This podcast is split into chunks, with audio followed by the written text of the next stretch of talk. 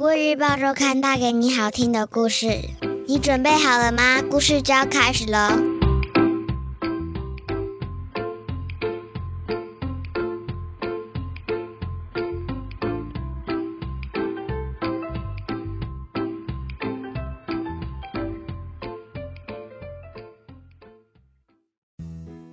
各位小朋友好，我是国语日报周刊的主编古文阿姨。你这周过得好吗？我们听故事的时间又到喽。在说故事之前，想先问问大家，你有没有帮忙浇花，或是在田里帮忙浇水、照顾蔬菜的经验呢？我们浇水的时候要选适合的时间。像是炎热的正中午，就不适合浇水哦。那是因为中午是浇水，土壤蒸发水分的速度会比清晨或是傍晚时更快。一点水分下去，可能会使植物本身的水分也被蒸发，对植物更不好。今天的故事叫做《太阳躲猫猫》。故事主角是一只小浣熊。当他在正午时分发现自己忘记浇水时，会怎么做呢？这篇故事的作者是儿童文学作家猫小小。现在你准备好了吗？故事就要开始喽！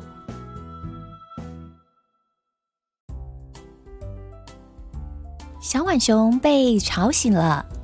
他翻了身，拉起被子想蒙住头继续赖床，却听见菜园里的蔬菜正在大合唱：“太阳，太阳高高挂，晒得我们脸发烫。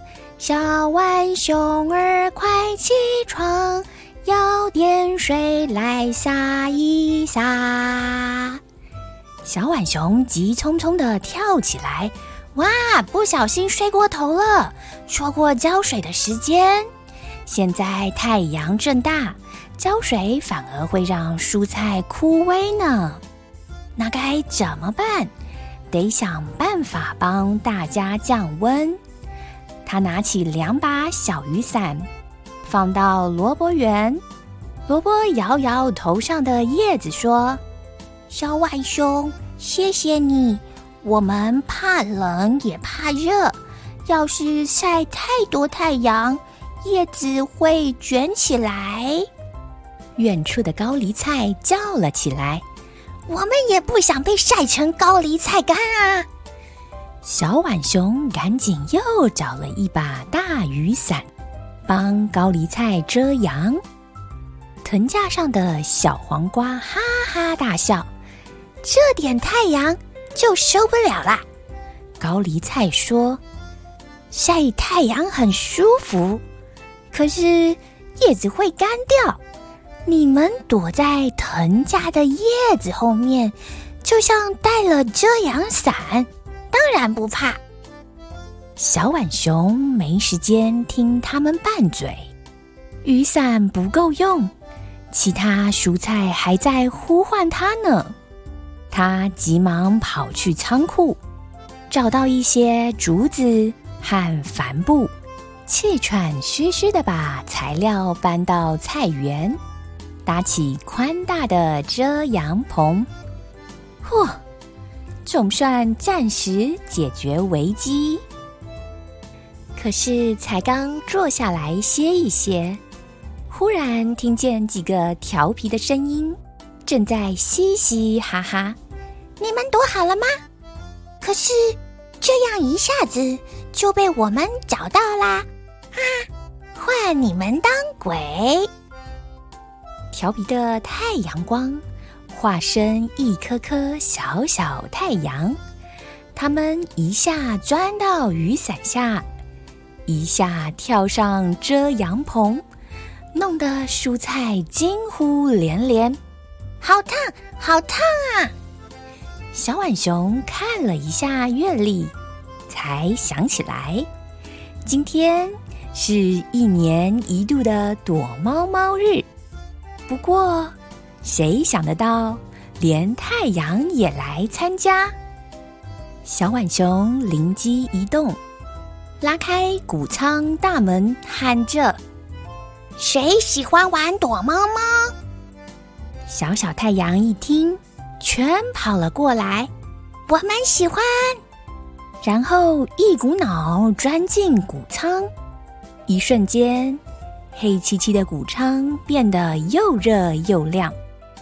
小浣熊弹起吉他，摇滚的乐曲让小太阳乐得扭腰打滚，跳了一首又一首，欢呼、大笑声差点让谷仓的屋顶都震飞了。忽然。小浣熊演奏起温柔的摇篮曲，蹦跳大半天的小小太阳终于累了。小浣熊指着放在地上一盏又一盏没点亮的油灯：“这么小的地方，谁能躲进去啊？”小小太阳打着呵欠说：“啊，我们可以。”小浣熊看着油灯里散发出暖暖的微光，轻轻把谷仓的门关上，调皮的吐吐舌头。现在换太阳躲猫猫，谁知道太阳躲在这里呢？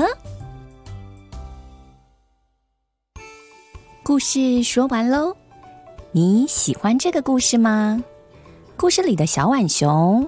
为了不让心爱的蔬菜被太阳照射，想到了用雨伞、帆布帮蔬菜遮阳的好办法，但却发现这天是躲猫猫日，太阳也来参加，还钻到了伞棚下。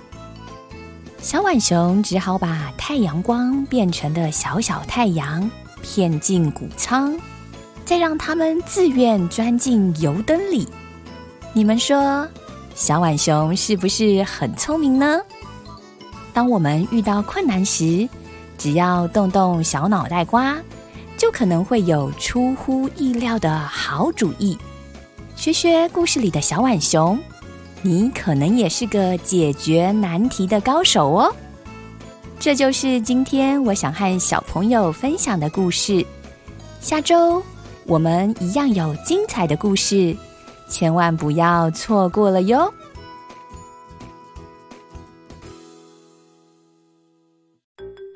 你喜欢这个故事吗？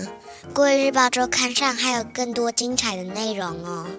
如果你想订阅周刊，可以请爸爸妈妈上国语日报社官网，或是拨打订购专线零二二三四一二四四八。会有客服专员为大家服务哦。